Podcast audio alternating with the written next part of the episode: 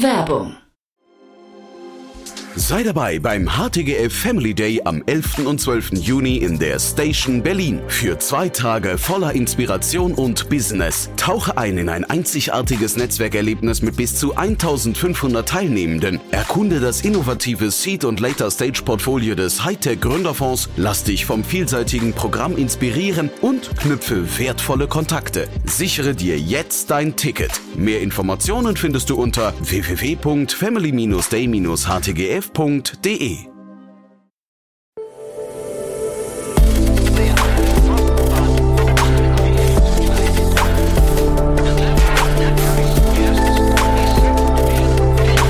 Startup Insider Daily. Investments und Exits.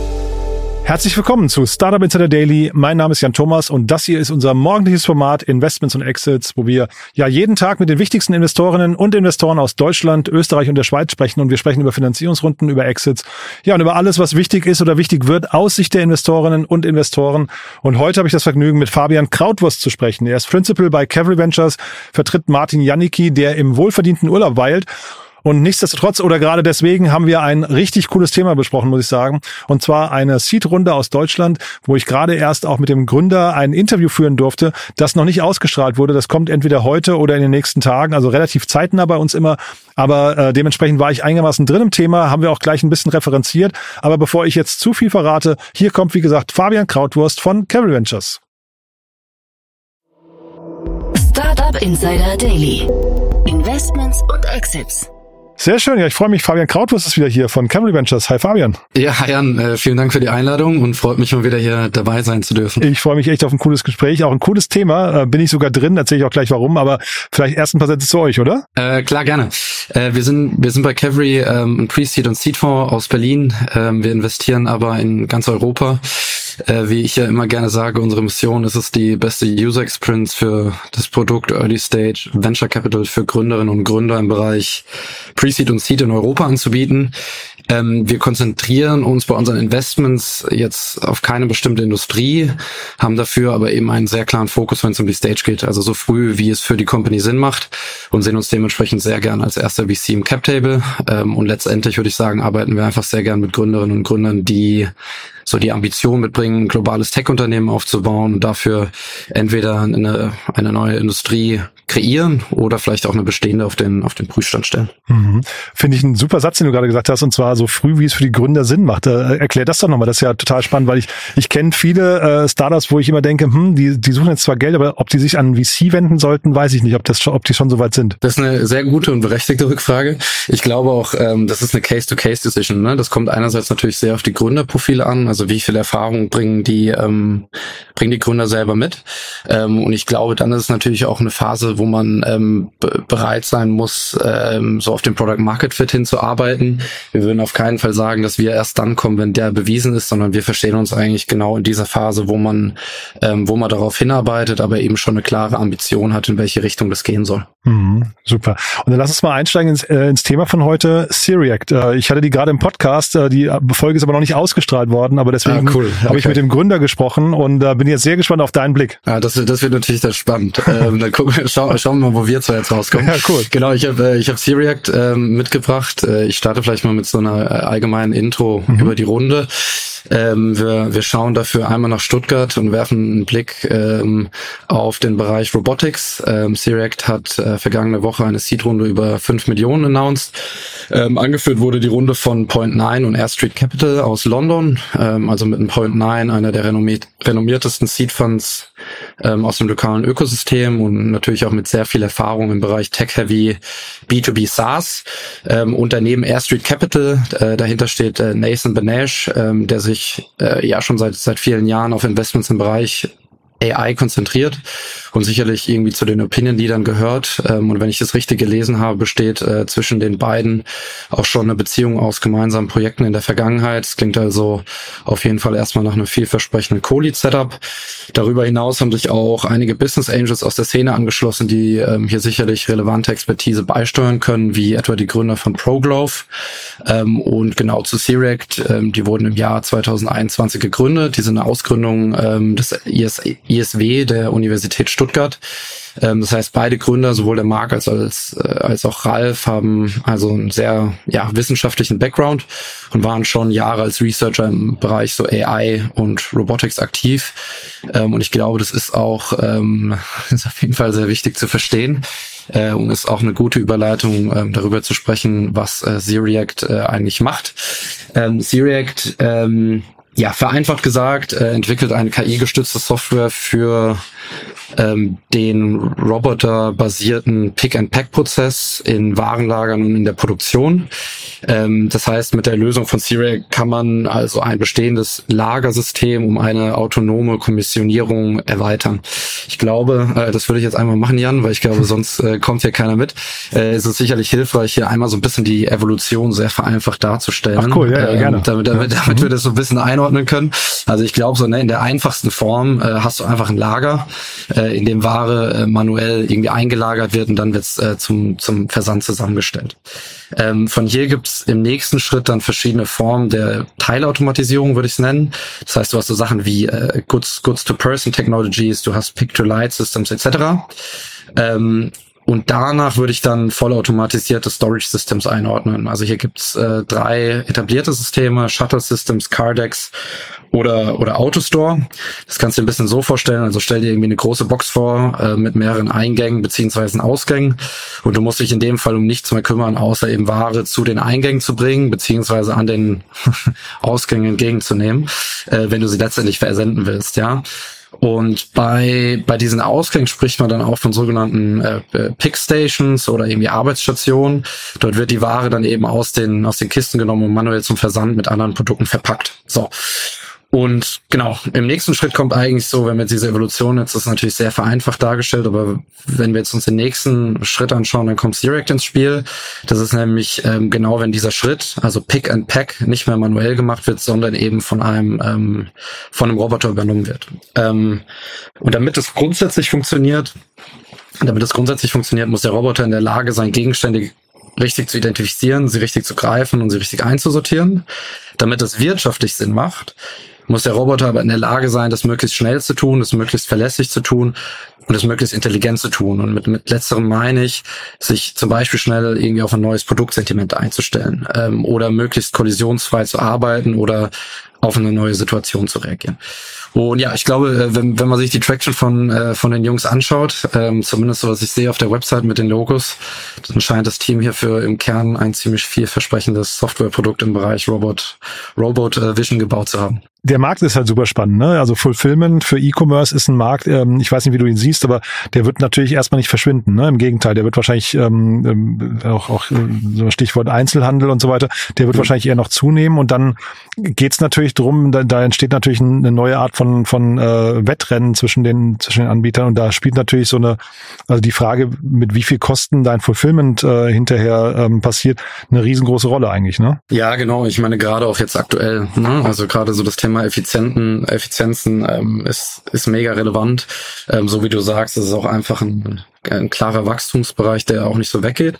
Was ich ziemlich, ähm, was mir positiv aufgefallen ist, also warum ich es glaube ich auch spannend finde, wenn man sich die Traction anschaut, ähm, so wie ich das verstanden habe, war das äh, die erste Finanzierungsrunde. Mhm. Und dafür haben sie nicht nur irgendwie ziemlich beeindruckend und große Logos gesigned, sondern auch irgendwie aus verschiedenen Bereichen. Also so wie ich das sehe, verkaufen sie ja nicht nur direkt an E-Commerce-Player, ne, sondern auch an äh, 3PLs, also wie zum Beispiel Zen Fulfillment. Und diese können dann wiederum sozusagen ihren Kunden durch den Einsatz von C-React einen besseren Service bieten, ja, und sich vom, vom Wettbewerb differenzieren. Und gleichzeitig hat die auch gesehen, dass sie aber irgendwie auch erste Kunden in der Fertigung gewinnen können. Also ich habe da irgendwie Daimler Truck irgendwo entdeckt. Mhm, hat er ähm, erzählt, das heißt, genau, ja. ja, genau, also ich glaube, ähm, so wie du richtig sagst, auf jeden Fall ein Wachstumsmarkt, ähm, ähm, auf den, auf den sie da gesprungen sind. Und äh, wenn man sich das Product anschaut, also ich glaube, aus der Traction kann man so zwei Sachen ableiten. Ich glaube einerseits ähm, Product, also irgendwie muss das Team im Kern auf jeden Fall ein wettbewerbsfähiges Produkt gebaut haben. ähm, und, und, und damit, also ich meine damit einmal die Performance, ja, also dieses patentierten Computer Vision Verfahren, also sowohl Picks per Hour, die Genauigkeit, aber auch irgendwie so ähm, die Fähigkeit des Systems so weiter zu lernen. Ähm, darüber hinaus ähm, hatte ich das jetzt gerade auch gesehen, scheint das Team aber auch ein gutes Verständnis für so Usability zu, zu haben. Ja, also auf der Website versprechen sie einerseits, ähm, dass man das in einem Tag deployen kann, ähm, also unabhängig oder mehr oder weniger unabhängig vom Produktsortiment. Ähm, ich glaube, das spricht sehr dafür. Und dann, ähm, glaube ich, lässt sich auch ableiten, sie haben ja irgendwie sehr innovativ, äh, sind sehr innovativ aufgestellt im Bereich so HMI, also Human Machine Interface, mhm. ähm, haben ja da eine neueste Innovation, äh, PickGBT, ich denke mal, ähm, da habt ihr wahrscheinlich auch drüber geredet. Mhm was dann ähm, ihr bestehendes Produkt ähm, in Computer Vision mit äh, Sprachmodellen kombiniert. Ja, also Roboter können dadurch tatsächlich dann äh, Sprache erkennen und dadurch hast du natürlich den Vorteil, dass du auch Nutzer mit weniger technischen Vorkenntnissen ähm, ermöglicht, mit dem System zu interagieren. Ähm, über eine einfache Chatbot-Schnittstelle. Ne? Mhm. Der Ralf hat das so, so nett äh, Augmenting des Menschen genannt. Das fand ich irgendwie auch ganz, äh, ganz, ein ganz coolen Begriff. Sehr, äh, sehr charmant ausgedrückt. Sehr, sehr, ja. sehr charmant. Ne? Aber er hat natürlich auch, und ich glaube, das spielt ihn total in die Karten, er hat gesagt, natürlich dieses Thema ähm, Arbeitskräftemangel, Überalterung der mhm. Gesellschaft mhm. und so weiter und so fort, äh, das spielt natürlich ihn total in die Karten, weil äh, einfach Lagermitarbeiter, das ist ist fairnesshalber auch kein Job, der so richtig viel Spaß macht. Und ähm, ne, weil er ist sehr, sehr repetitiv, irgendwie so ein bisschen, ein bisschen stupide vielleicht. Und ja. es, wir haben dann so ein bisschen auf diesem Level drüber gesprochen, wohin entwickelt sich eigentlich die Gesellschaft, wenn jetzt solche ähm, Jobs dann eben von Maschinen übernommen werden, weil das finde ich hochinteressant. Und das spielt ihn also auf jeden Fall erstmal in die Karte und er sagte, sie haben ein ROI, er wollte sich also zu den Kosten nicht äußern, aber sie haben ein ROI. nee, kann ich, also er, er ja. fand es unseriös, ähm, also er, er hat da gelacht, aber er fand es unseriös, da eine klare Antwort zu geben, weil jeder Fall halt unterschiedlich ist. Aber er sagte, der ROI ist nach einem Jahr erreicht und sie haben zumindest so Tests gemacht, wo du ähm, so einen normalen Picker, der, der dann irgendwie äh, zehn ja. Sekunden braucht für einen Handgriff, das kriegen sie in unter einer Sekunde hin. Und das fand ich dann irgendwie, also mhm. von der, von der, äh, sag mal, von den Argumenten, die sie mitbringen, total, total bestechend. Ja, ja ich, also ich glaube, ähm, das habe ich äh, für mich auch so mitgenommen. Ich glaube, dass der Business Case von React einfach ein sehr, sehr guter ist. Ne? Also ich glaube, warum man sich dafür begeistern kann für den Case. Ich, ich glaube, es ist so, wenn man, wenn man sein ICP erstmal definiert hat, ähm, dann ist der Sales Pitch sehr straightforward, ne? mhm. ne? weil der Mehrwert, in dem Fall nämlich irgendwie Kostenersparnis, ist ja, die ist relativ einfach zu demonstrieren und kannst so relativ einfach kommunizieren. Das heißt, du kannst einen klaren ähm, ROI aufzeigen und wenn du diesen dann auch beweist, dann schmeißt sich auch erstmal keiner mehr so schnell aus dem System. Mhm. Ne? Also das ist das eine. Und äh, wenn sich, und das, das finde ich gerade spannend, ich glaube, wenn sich die Software wirklich so leicht deployen und betreuen lässt, so wie sie es zumindest versprechen, spricht es halt auch sehr für ja sehr sehr attraktive ähm, Unit Economics. Aber ich glaube so, was ich auch sehr gut finde, ist so ne, diese Aussage, so wie du sagst, du hast jetzt gesagt, so, das ist nicht der Job, der am meisten Spaß macht, aber es ist halt so, es ähm, es ermöglicht irgendwie, äh, glaube ich, seine Kapazitäten auf andere Themen zu, ähm, zu konzentrieren, mhm. äh, die ein Roboter vielleicht für uns äh, zumindest noch nicht übernehmen kann was ja auch eine ganz, äh, ganz schön, ganz schöner Einfluss auf die Gesellschaft sein kann, auf jeden T Fall. Total, ne? Eigentlich, also man, man äh, hat ja immer diese Debatte oder dieses, dieses ähm, Angstszenario, dass die KI einem die Jobs, äh, Jobs wegnimmt, aber eigentlich entsteht vielleicht was ganz anderes, nämlich die, die KI übernimmt Jobs, die kein, keine Spaß machen und äh, schafft vielleicht dafür Freiräume, äh, um sich an anderen Stellen weiterzuentwickeln. Also das kann schon auch eine ganz spannende äh, Entwicklung werden, finde ich. Ich hatte dann gefragt, warum Point 9, weil ich Point 9 immer als Marketplaces und SaaS-Investor ähm, äh, gesehen hatte. Ähm, ich hatte es nicht richtig verstanden. Sie machen gar keine Hardware. Also das heißt, Hardware machen sie nur über Drittanbieter. Ich hatte sie so als Robotik- und KI-Anbieter gesehen, ähm, aber das, das ist eigentlich gar nicht richtig, ja. Genau, ich habe also so, so hatte ich das äh, auch verstanden, dass sie sich wirklich auf den Software-Part genau. konzentrieren. Genau. Ich glaube aber, dass das gar nicht so ähm, äh, per se ist das jetzt erstmal gar nicht so gefährlich, ne, weil du hast natürlich sehr starke Hardware-Provider. Ähm, aber so wie du sagst, sie konzentrieren nicht nur auf Software und da, dadurch ist das natürlich B2B SaaS und ich glaube, da ähm, hat, kann Point9 schon auch einen ganz guten Track Record aufweisen. Ja. Mm, total. Und sie sind sehr früh in die USA gegangen, ne? Also das, da ja. sind sie schon aktiv, finde ich auch bemerkenswert. Da, da gibt ja oft die Debatte, wann ist das zu früh, aber äh, habe ich ihn darauf angesprochen, sagte, nee, das, das hat der, der Zeitpunkt war richtig, es war halt eine Challenge, aber ähm, sie, sie vertreiben das schon richtig, ja. Tatsächlich, ja. ja. Weil also ich glaube so, also wir haben jetzt sehr viel drüber gesprochen, ne, was äh, warum der Case attraktiv ist. Ähm, ich glaube, das, was du jetzt gerade sagst, das ist ja Expansion. Ähm, würde wäre so ein Thema, wo ich sagen würde, das würde ich mir auf jeden Fall genauer anschauen wollen, wenn man irgendwie so mal sich die Herausforderung anschaut. Mhm. Ich glaube, ich bin ich bin per se sehr sehr davon überzeugt, dass man hier ein attraktives Business bauen kann. Aber so mit der VC-Brille würde ich mich auf jeden Fall oder ich würde mir auf jeden Fall genauer anschauen, ob der ja, ob der, ob der obtainable Market Share perspektivisch groß genug ist. Ne? Mhm. Weil, ähm, also jetzt auch so wie du sagst, ähm, äh, der Zug so in die USA, das ist relativ früh. Ähm, ist so ein bisschen die Frage, warum. Ähm, ja. Wahrscheinlich aber auch, vielleicht haben sie auch einfach ihr ICP identifiziert und dort sind fühle. Ich glaube, diesen Obtainable Market Share muss man sich anschauen, und zwar aus zwei, Grund, zwei Gründen. Ich glaube, der erste Grund, Jan, ist so im, also im ersten Moment hört man so Warehouse Automation Market. Mhm. So, und dann denkt man erstmal intuitiv, boah, das muss ja ein Riesenmarkt sein. Ja, also ist er auch. Ähm, ich glaube, irgendwie bis 2025 geht das so Richtung 70 Milliarden. Ähm, jetzt muss man das Ganze aber mal auf verschiedenen Ebenen runterbrechen, wenn man sich die Company anschaut. Ne? Du hast, glaube ich, Punkt A ist so ein bisschen Systemrelevanz. Also ich habe ja irgendwie eingangs so ein bisschen vereinfacht über die Evolution von Warehouse Automation.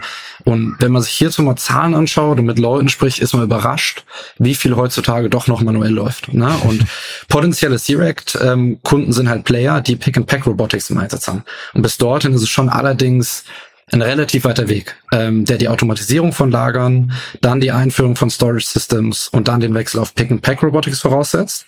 Zudem muss es dann auch noch irgendwie ne, eine relevante Anzahl an Playern geben, für die es Mission Critical ist, mhm. diese Pick-and-Pack-Robotics jetzt irgendwie auf die Millisekunde ähm, ähm, so zu, zu optimieren und dafür Zahlungsbereitschaft haben.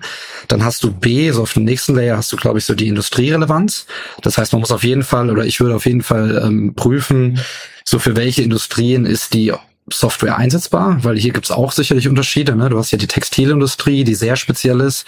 Du hast die Food, du hast die Cosmetics-Industrie, die auch sehr speziell ist. Mhm. Und dann glaube ich, so auf dem dritten Layer hast du halt auch Player, die mit Inhouse oder existierenden Lösungen arbeiten. Ja? Also du hast große Player wie ich weiß nicht, die, ähm, die an eigenen Lösungen oder schon mit eigenen Lösungen arbeiten. Jetzt hier so ein Amazon hat irgendwie Ende letztes Jahres äh, Sparrow vorgestellt, äh, der Produkte ähm, ultra effizient sortiert. Und da sage ich nur, die Frage ist, wenn du das alles abziehst, ja, von unserem 70 Milliarden Markt, wie groß ist der verfügbare Kuchen dann tatsächlich noch? Mhm. Und ich glaube, der zweite Grund, deshalb bin ich auf jeden Fall mal gespannt äh, äh, auf, auf, auf, auf eure Session, die ihr hattet, ist für mich so, der spielt da auch mit rein. Wenn du jetzt diesen verfügbaren Kuchen hast, ähm, die, welche langfristige Differenzierung USP hast du? Na, weil C-Rect mhm. ist definitiv nicht alleine. Die sind auch nicht die ersten, ja, die zu den ihren Konkurrenten gehören. Äh, es gibt No Magic aus Polen. Ich glaube, die sind 2017 an den Start gegangen, haben so 30 Millionen. Covariant aus den USA 2017 mit 150 Millionen. Und nehmen wir jetzt mal an, ne, und nehmen wir mal an, C-Rect äh, hat durch ihre patentierte Technologie aktuell einen Vorteil gegenüber den anderen Wettbewerbern und kann jetzt viele Kunden akquirieren. TBD, ne? weil mhm. wenn du nach USA gehst, heißt jetzt auch nicht, dass, also weiß ich nicht, kann ich nicht sagen. Ähm, ist natürlich jetzt sehr spekulativ, aber wenn du, sag ich mal so, die genug Kunden vor der Haustür hast, ist so ein bisschen die Frage, warum würdest du in die USA gehen? Mhm. Weiß ich nicht. Ähm, aber ich würde auf jeden Fall gern besser verstehen wollen, so wie nachhaltig ist dieser Wettbewerbsvorteil wirklich, ne? Oder bewegen uns hier langfristig in der Richtung, in denen die Unterschiede so in der Leistung, in den Leistungsparametern zwischen den verschiedenen Playern marginal sind und die Lösungen sind quasi austauschbar. Aber ich weiß nicht, inwiefern ihr dazu gesprochen habt, aber deshalb sage ich einfach, ich glaube, ähm, da muss man schon sehr genau hinschauen, wie groß dann der Markt am Ende ist. Mhm. Nee, wir haben nur tatsächlich über die USA kurz gesprochen. Ähm, ich kenne die USA, also dieses zu früh expandieren als etwas, wo man sehr viel Geld verbrennen kann. Das hat man immer wieder mal gesehen in der Startup-Szene. Ja, aber äh, und ich fand das jetzt hier erstaunlich früh, muss ich sagen. Ne? Und deswegen, aber die, über, über die Gründe im Detail ähm, haben wir dann nicht mehr gesprochen, weil da, also da würde ich jetzt auch einen Gründer ähm, äh, sag mal, zumuten zu wissen, was er da tut oder zu, zumindest ein Grundverständnis zu haben. Auf jeden Fall. Äh, Point 9, ich hatte ihn nur gefragt, also Point 9 fand das einen guten Schritt. Äh, die haben das, ähm, also weil das war ja natürlich Teil jetzt dieses ganzen äh, der Investorenanbahnung. Da musste ja belegen können, warum, warum macht das Sinn und warum nicht. Ähm, äh, sagte, das, das war zumindest kein Kritikpunkt. Ähm, ich höre aber bei dir jetzt gerade raus, also das, das könnte schon sein, sein, dass, ähm, obwohl es ein super Produkt ist, dass der Markt einfach hinterher zu klein ist. Ja, das finde ich ja auch ganz interessant. Ich glaube, ja, ja, also ich glaube, so, also wie gesagt, ne, so wie ich es gesagt habe, und das ist, glaube ich, auch wichtig, ist, ähm, ich glaube, die werden auf jeden Fall ein gutes Business bauen. Ne? Mhm. Also so, die, man muss immer sehen, ich habe riesen Respekt davor, ohne eine Finanzierungsrunde ähm, solche Logos zu akquirieren. Mhm. Da hat man schon irgendwas richtig gemacht. Ja. Die Frage ist halt nur, wie wie sieht der Markt irgendwie langfristig aus? Ne? Mhm. Ne? So wie du gesagt hast, ich außer Frage, das ist ein Wachstumsmarkt. Die Frage ist gleichzeitig aber auch, wie schnell ist diese Adoption, weil Pick and Pack Robotics, wie gesagt, ist ist jetzt nicht der erste Schritt, den man macht, mhm. wenn man mhm. Richtung Automatisierung denkt, ne, sondern eher so sehr weit hinten. Und dann muss man halt auch noch überlegen, für wen ist das wirklich mission critical. Und ja, genau. Deshalb, also mal schauen, wie groß der Obtainable Markt am Ende ist. Äh, ich glaube, ähm, äh, das bleibt auf jeden Fall spannend. Dieses ja. Mission, Mission Critical hast du vorhin auch schon mal gesagt und du hast gesagt, daraus äh, entsteht dann diese Zahlungsbereitschaft, ne? Habe ich richtig verstanden. Mhm. Ähm, ist das immer so, ja? Ich würde, ich, also ich würde mal sagen, wenn du relevante ACVs erzielen willst, dann muss es Mission Critical sein. Auf jeden Aha. Fall, ne? Weil ähm, du zahlst nur für etwas, das, äh, das das Unternehmen irgendwie signifikant weiterbringt. Aha. Und ich glaube, in dem Fall ähm, also man muss ja sehen, wie, wie verkaufen die das Ganze? Über Kosteneinsparung. So, und da kannst du halt den Betrag, also einen bestimmten Eurobetrag ranmachen und dann musst du halt abziehen, äh, was äh, du monatlich für deine Software irgendwie verlangen kannst. Ne? Mhm. Und bei den Unternehmen, wo ähm, äh, die also Zeit wirklich kritisch ist, da glaube ich, kannst du die größten ACVs rausholen. Aber mhm. wenn das irgendwie ein ähm, nice to have ist, warum soll ich dann dafür irgendwie Geld ausgeben? Es war ganz ne? interessant. Er, also er, ich hatte ja, wie gesagt, gefragt, was macht man mit den ganzen Mitarbeitern, die da freigesetzt werden? Also zum einen sagte er, es gibt ja gar nicht genug und zum, zum anderen meinte er, jemand wie Amazon zum Beispiel verliert in der Retourenabteilung unglaublich viel Geld, weil sie keine Leute haben, die Retouren bearbeiten. Deswegen vernichten ja, okay. die so viel. Und ich meine, das ist natürlich auch nochmal ganz spannend, wenn du quasi an zwei Stellen vielleicht sogar äh, Kosteneinsparungen ähm, proklamieren kannst, weil du sagst, auf der einen Seite, ihr, also vorne seid ihr schneller und hinten raus äh, könnt ihr aus den Retouren nochmal, ich weiß nicht, fünf oder zehn Prozent mehr rausholen. Ne? Ist eigentlich auch ganz ja, spannend. Genau. Ja, ich glaube, also ne, ich, wie gesagt, ich ist jetzt auch so judging from the outside. Ja, klar. Ich kenne jetzt auch nicht die ganzen Anschaffungskosten etc., ähm, wann sich das rechnet. Ähm, aber ich glaube, ne, der, der Trend zeigt in die Richtung, wie, wie du gesagt hast, ne, diese Box, die wir uns vorhin angeschaut haben, mhm. die hat halt einen Eingang und einen Ausgang. Und wenn du natürlich beides bespielst, dann, ähm, dann auf jeden Fall. Ich glaube, es wird, vor allem auch interessant zu sehen, so wie sie sich von den Industrien weiter weiterentwickeln werden. Mhm. Weil so wie ich das gelesen habe, sind sie ja, also können sie sehr schnell auf verschiedene Produktsentimente, äh, Segmente draufspringen, ähm, was ihnen natürlich auch äh, helfen würde, irgendwie jetzt direkt in verschiedenen Industrien direkt ein Foothold zu bekommen. Ja. Und wenn man sich nochmal die Layer anguckt, die es dann vielleicht in so einem Warehouse gibt, also man versucht ja immer so möglichst quasi das dominierende Layer zu sein. Ne? Das könnten die schon sein, oder? Also wenn, wenn man jetzt so drüber nachdenkt, äh, keine Ahnung, also sind Roboteranbieter hinterher in einer besseren Position? Vielleicht nicht. Ne? Also das ist, also ich versuche mir gerade vorzustellen, wer hat denn hinterher so die die, die, die, die stärkste Position äh, in so einem Warehouse? Gute Frage, könnte ich dir auch nicht beantworten. Ich kann auch nur ähm, ähm, nur spekulieren. Mhm. Also ich glaube, ich glaube, was man gesehen hat so über die letzten Jahre ist, ähm, erstmal, dass, ähm, dass, dass beide nicht nach dem, also ich glaube, es wird Hardware und Software geben. Mhm. Ne? Es ist jetzt nicht so, dass ein KUKA auf einmal sagt, nee, wir sind jetzt auch der, der Software-Expert. Ne? Mhm. Ähm, und ähm, wenn man sich das so überlegt, ähm, ist natürlich Software immer das attraktivere Geschäftsmodell per se erstmal. Und ich würde sagen, und das machen wir hier immer, wenn man jetzt weit in die äh, Zukunft vorausdenkt, ähm, dann wird der äh, Hardware eventuell Commodity, ja, an einem, genau. einem gewissen Punkt. Und die Differenzierung passiert über Software. Ne? Und das hat man ja irgendwie auch, glaube ich, schon häufig gesehen. Ähm, deshalb sehe ich da schon die, also langfristig gesehen auf jeden Fall die Software-Player in der in der stärkeren Position. Ist jetzt der ähm, Pick and Pack äh, Robot der richtige Ausgangspunkt dafür? Mhm. TBD kann ich so nicht sagen. Mhm. Ähm, aber es ist auf jeden Fall, ja, so wie du sagst, ne, ähm, wenn man den Eingang und den Ausgang schon mal ins Warenhaus kontrolliert, ist nicht schlecht.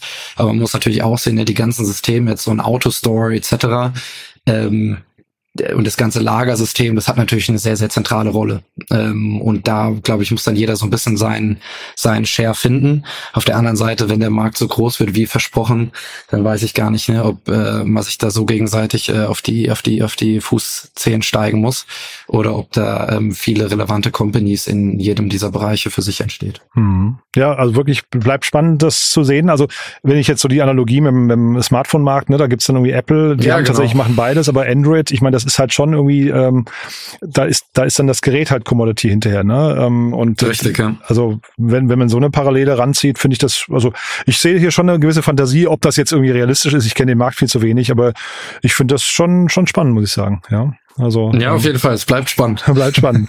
cool. Du, dann äh, hat das großen Spaß gemacht. Wer darf sich denn bei euch melden? Ähm, Wäre das ein Thema für euch gewesen oder zumindest das Segment? Würdet ihr euch sowas angucken?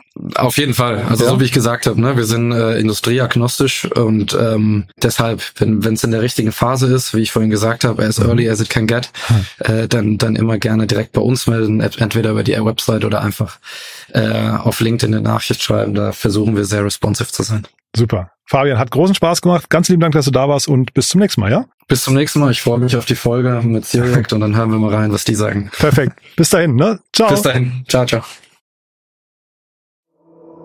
Startup Insider Daily, Investments und Exits. Der tägliche Dialog mit Experten aus der VC-Szene. Ja, das war also Fabian Krautwurst von Cavalry Ventures und das war Investments und Exits für heute. Super, ne? Hat richtig viel Spaß gemacht, muss ich sagen. Und ich fand es cool zu sehen, dass Fabian ja das Thema wirklich nicht nur gefeiert hat, also das hat er ja, glaube ich, wirklich, aber er hat auch hier und da so ein paar ja kleine Fragezeichen dran gemacht. Und ich finde, das ist gerade das, was dieses Format hier ausmacht, dass man eben nicht Dinge nur hochjubelt, sondern auch sagt, hier und da gibt's ein paar Punkte, die müsste man äh, nochmal hinterfragen oder verstehen. Grundsätzlich haben wir aber, glaube ich, beide gesehen, das ist echt ein cooles Thema, auch ein sehr, sehr gutes Team, hat äh, Fabian ja gerade auch gesagt, was eigentlich in einem Markt unterwegs ist, den ich noch größer eingeschätzt hatte. Aber ich fand es auch cool zu sehen, wie Fabian den Markt gerade so ein bisschen runtergerechnet hat. Also sehr spannend, sehr lehrreich für mich auch, muss ich sagen. Von daher, wenn es euch gefallen hat, gerne weiterempfehlen. Ihr wisst ja, wir freuen uns immer über neue Hörerinnen und Hörer, die uns noch nicht kennen. Dann dafür schon mal vielen, vielen Dank an euch und ansonsten euch einen tollen Tag.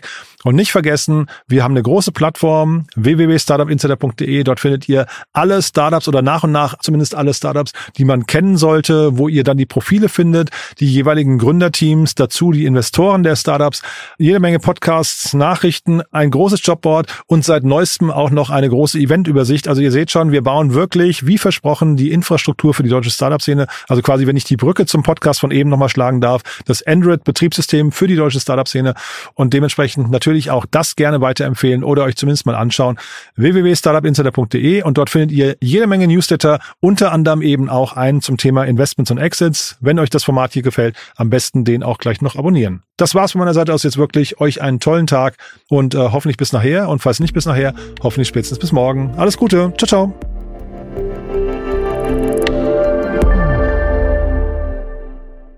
Transparenzhinweis. Der heutige Gast steht mit Startup Insider in einer direkten oder indirekten wirtschaftlichen Beziehung. Unsere Statuten sehen vor, dass diese Beziehung unsere Neutralität und Objektivität nicht beeinflusst. Eine Übersicht unserer Kunden und Partner findet man auf www.startupinsider.de slash Kunden. Eine Übersicht unserer Gesellschafter findet man auf www.startupinsider.de slash Gesellschafter. Diese Sendung wurde präsentiert von Fincredible. Onboarding made easy mit Open Banking. Mehr Infos unter www.fincredible.io.